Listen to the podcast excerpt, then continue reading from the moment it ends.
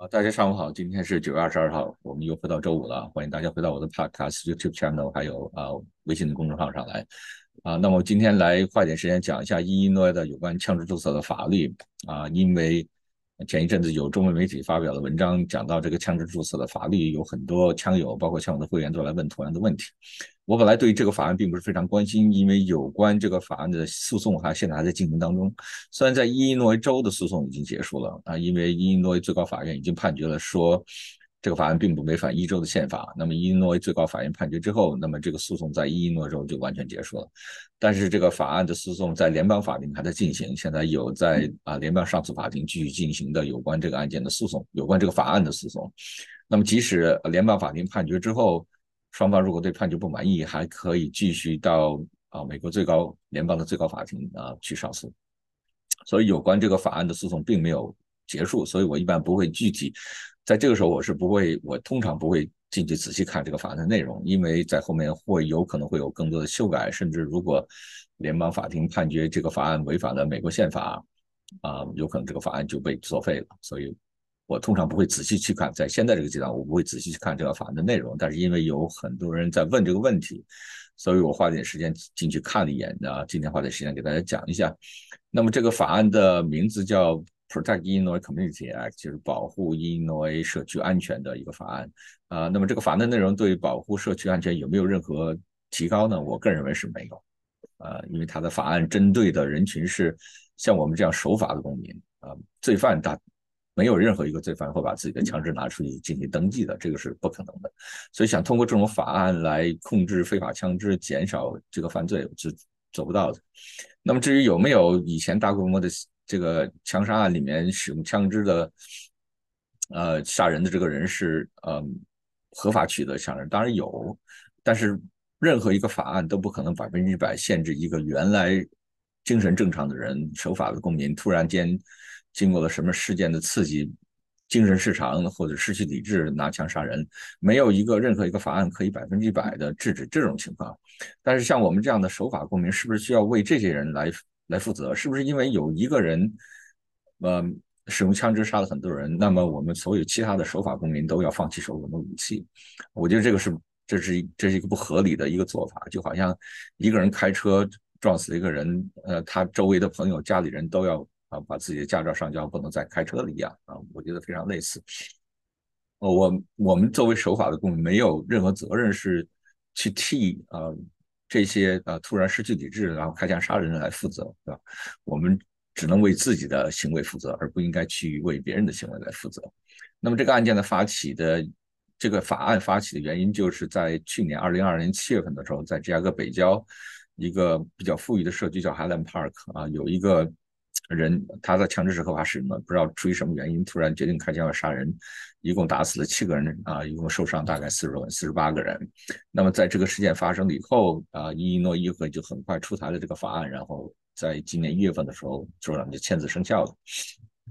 啊，当时有很多人说，啊，在芝加哥南边黑人区每天死亡的人数都要超过七个人，但是没有人去关心啊这些社区的安全。一旦芝加哥北边这个非常富裕的白人社区里面。枪杀案里面死亡的七个人，就议会的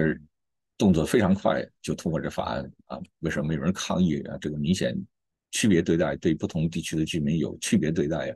我们不去继续讨论这里面这些啊政治政治动机、政治问题。那我们今天只只只关心这个法案里面的具体内容啊啊。有很多人问的问题就是：第一啊，我的枪支是不是需要需不需要注册啊？第二，如果我的项目需要注册啊，什么时候应该注册？啊，怎么注怎么去注册？另外一个不注册的惩罚是什么样子的？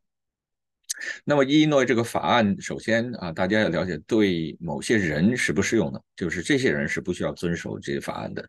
啊，这些人里包括，比如说执法人员啊，现在现役的执法人员、现役的军人、有执照的安保人员、有执照的安保公司啊，这些安保人员、安保安保公司必须是有执照的啊，所以这些大概。我们周围这些枪友啊都不满足这些要求。还有一个要求是，如果外州居民啊，外州居民过境不超过二十四个小时，如果满足了伊利诺州对枪支保存的要求啊，也这个法案也不适用啊。就是如果你从外州来，呃，在一周过境，过境时间不超过二十四个小时，满足了伊利诺关于过境的枪支存储的要求啊，那么这个法案对你也不适用啊。那么第二个你要知道的，这个法案对某些枪支不适用啊，对某些枪支的类型、对枪支的口径不适用。比如说啊，对啊栓动啊栓动步枪 （bolt action rifle） 啊，对啊 pump action 啊的枪支。对呃 level action 的枪支，对啊 sliding action 的枪支啊，这些枪支都不适用。如果你不太明白我说的这些枪支里面这些术语啊，你可以上网去查一下啊。这些枪支通常是打猎用的啊，比如说 bolt action rifle 是打猎用的，就是栓动，我们通常说的栓动步枪。pump action 通常是我们指的是 pump action 的散弹枪，就是它有一个拉式啊，有个 pump 的动作，这种散弹枪一次。打一发，打一发要拉一下，这个我们叫做 pump action 的，通常是指散弹枪啊。lever action 和 sliding action 的步枪都是啊比较少见，它的基本上的操作就是你打一枪需要啊需要拉动一下一个装置啊上，就是你在上第二发的时候有一个手动上膛的这个动作，所以对这一类的步枪是不适用的啊。对啊，已经损坏啊永久性的不能使用的枪支是不适用的，就是这把枪。啊，已经坏掉了，或者是这把枪你做了什么嗯修改，然后这把枪是永久性的不能使用。那么对这一类枪支是不适用的。对古董枪支 （antique firearm） 啊，那么什么样的枪支属于 antique firearm？这个你要去看美国枪支管理局的具体的规定，并不是所有的枪都叫 antique。所以对于美国 ATF 就是枪支管理局具体规定的古董枪啊是不适用的。对可以合法携带的所有的手枪啊都是不适用的。那么以前啊。呃我的印象里有人说有个法案通过，不能随身携带超过十五发的手枪，啊，这个我还没有具体找到具体的法案的规定，所以我在这里就不具体讲啊。但是对所有可以合法携带的，根据伊利诺隐蔽持枪证可以合法携带的手枪，这个法案都是不适用的。那么，啊，对于啊小口径步枪啊，比如说我们叫 rimfire rifle 啊，点二、点一七、点二、点二五啊，这个法案写的不清楚。我仔细看了很多遍啊，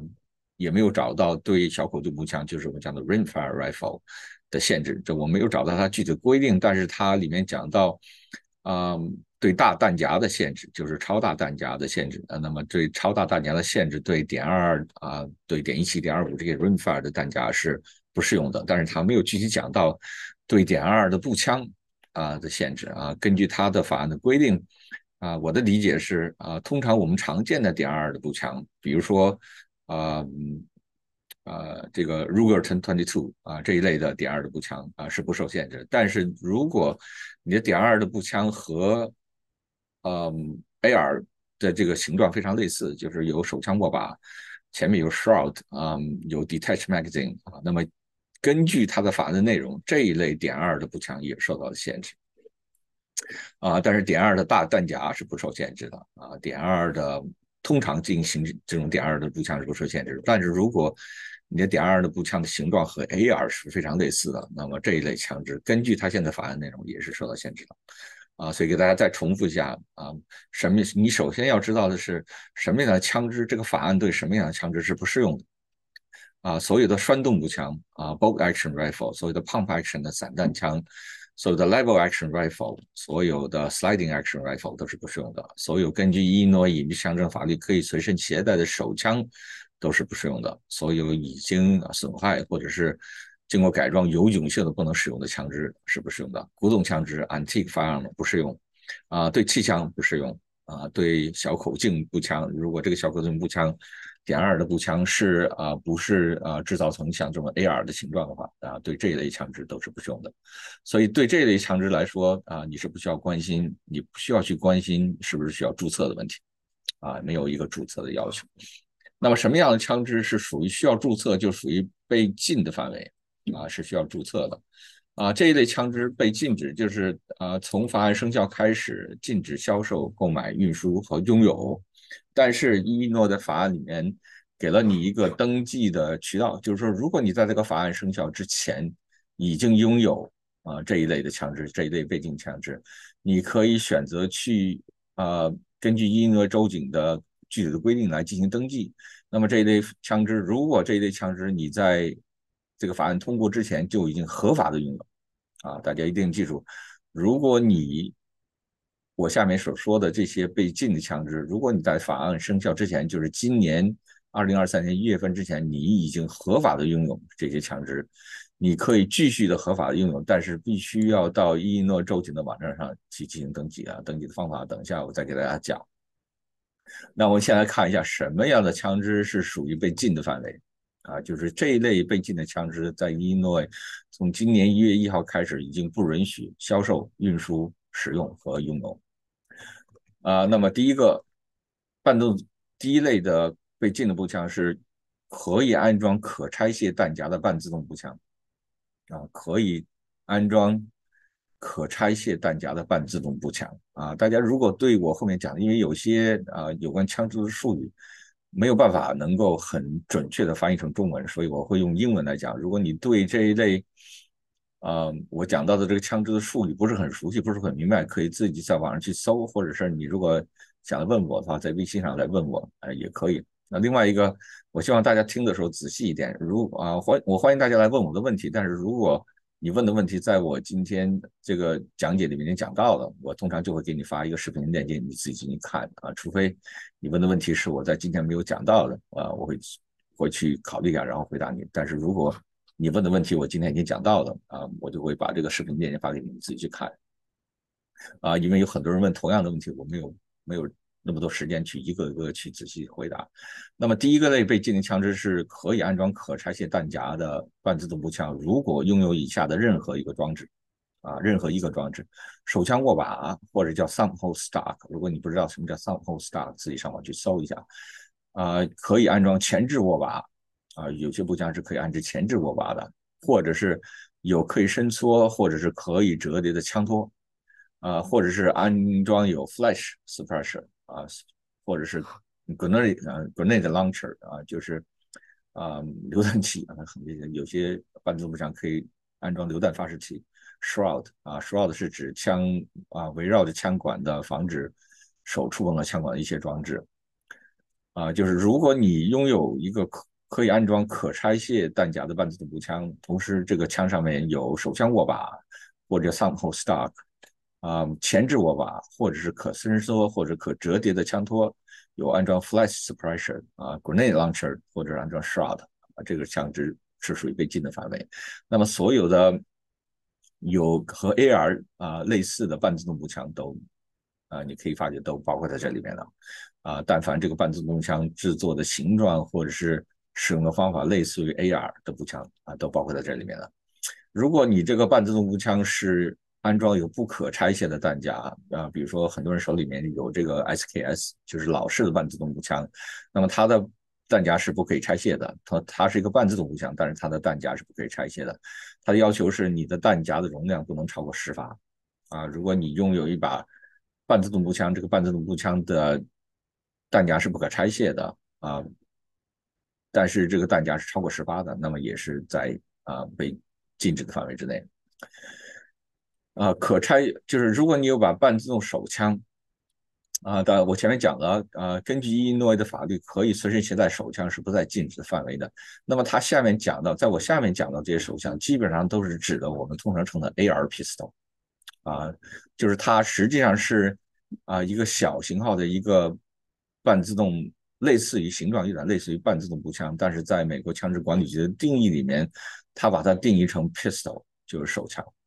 啊，所以在我们后面，在我下面要讲的这些被禁的所谓的手枪，基本上都是指的是啊 AR pistol 或者是类似于 AR pistol 的枪支啊。所以大家仔细听，就是说，你如果你的半自动手枪有可拆卸的弹夹啊，同时有以下的这些装置，任何一个以下的装置啊，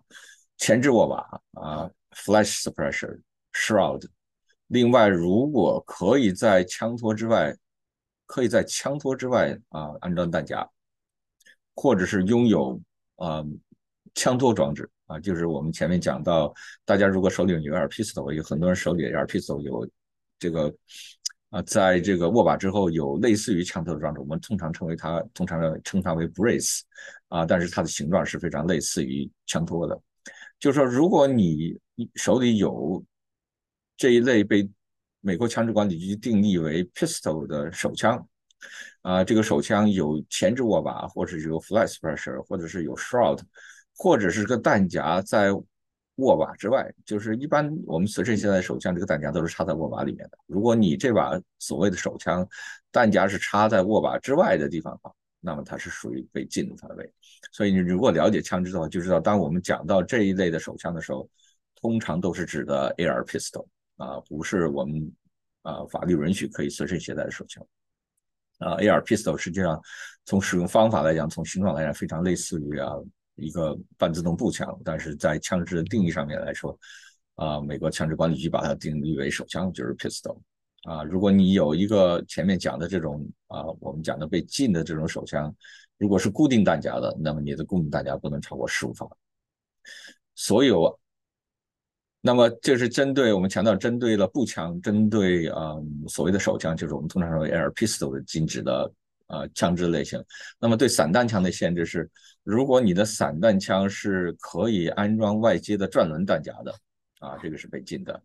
如果你的散弹枪是半自动散弹枪啊，大家要记住，pump action 的散弹枪不在被禁止的范围之内。但是如果你的散弹枪是半自动的，那么，如果你的散弹枪有以下的任何装置，那么它属于被禁的范围：有手枪握把，啊，就是你这个半自动散弹枪的握把装置是类似于手枪握把的；有前置握把，就是它可以装一个前置握把；有可折叠或者可以伸缩的枪托；有 grenade launcher；有如果是固定弹夹，就是我们讲的 tube，啊，如果你的 tube，啊是。这个弹夹在散弹枪上是用 tube 这种弹夹的方式，你的弹夹不能超过五发，就是你的半自动散弹枪的这个 tube 里面不能装超过五发，或者是你干脆你这把散弹枪是装。装的是可以拆卸的弹夹，而不是 tube 弹夹，所以我们经常见到的半自动散弹枪弹夹的方式有两种，一种是 tube，那么如果你这个是 tube 的弹夹的话，里面不能超过五发，同时不允许安装啊。那么如果你这把半自动散弹枪的弹夹干脆是可以拆卸的弹夹，那么这个是不允许的啊。所以大家再给大家重复一下，如果你手里是一把 pump action 的散弹枪，这个不在被禁止的范围之内，但是如果你手里的半自动散弹枪是啊，有半自动散弹枪。那么，如果你有有以下的任何装置，手枪握把或者是前置握把，可以折叠或者可以伸缩的枪托，有国内 launcher，有超过五发的固定的弹夹，或者是可以安装可拆卸的弹夹，那么你的半自动散弹枪也是在被禁止范围。啊，那么对于配件啊，所有可以嗯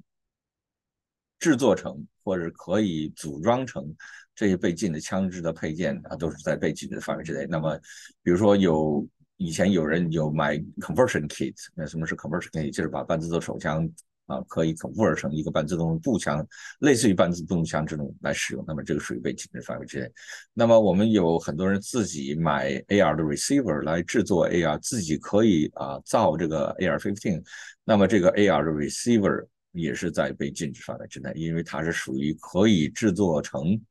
被禁止的步枪的一个配件，所以 AR receiver 也是在被禁止的这个范围之内。那么它这个法令里面还讲到这个点五零的这个步枪，我就不仔细给大家讲了。啊，点五零这个步枪就是大口径的步枪啊，我们很少有人手里面会有这个步枪，所以它除了禁这个 AR 类型的步枪呃，半自动散散弹枪之外，呃，AR P 之外，它还禁这个点五零的步枪。这个点五零步枪。反正我认识人手里面都没有，所以我就不仔细给大家讲了。另外就是法案的内容，它里面包含了非常非常多的内容，非常所以啊，我没有时间给大家具体讲每一个这个里面讲的内容，所以我只是针对啊枪支注册和背景的枪支啊这种类型来给大家今天给大家自己给大家仔细讲一下。所以啊，那么再给大家重复一下，什么样的枪支是属于被禁的范围之内啊？啊，所有的半自动步枪，如果这个半自动步枪的形状、使用方式和 AR-15 是非常类似的，啊